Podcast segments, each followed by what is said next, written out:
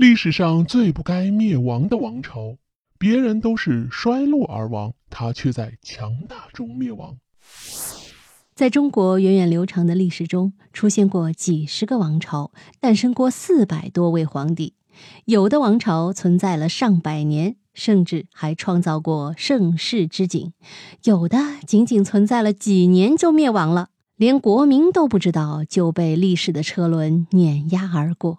由此可以看出，朝代更迭在中国历史上十分常见。一个王朝的没落，就会伴随着另一个王朝的崛起。而王朝在发展中，则会经历盛极而衰的局面，最终亡国。这就像是中国历史发展的经验。唐朝经过贞观之治、开元盛世，就遭受了安史之乱，逐渐走向衰落。清朝也是历经康雍乾盛世，就开始走下坡路。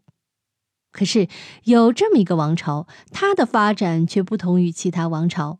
而是在自己最为强盛的时期直接亡国，没有经历逐渐衰落这一阶段。这个王朝就是隋朝。隋朝的没落不是遵循着盛极而衰这一法则，而是由于自身过于强大，反而透支了自己，可谓是一个奇葩的王朝。那么，隋朝灭亡的根本原因是什么呢？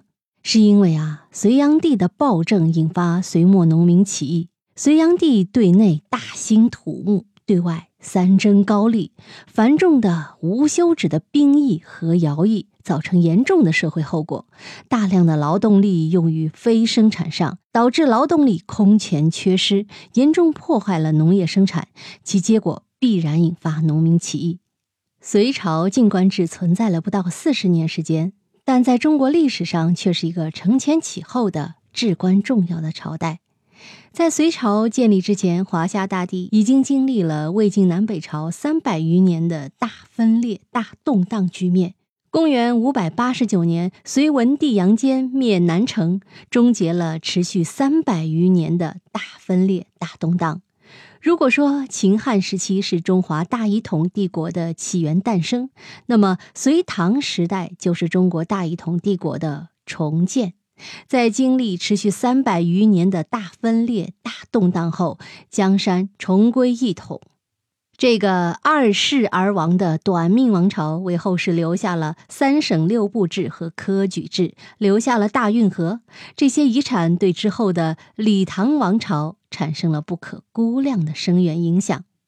好了，密室里的故事，探寻时光深处的传奇，咱们下期继续揭秘。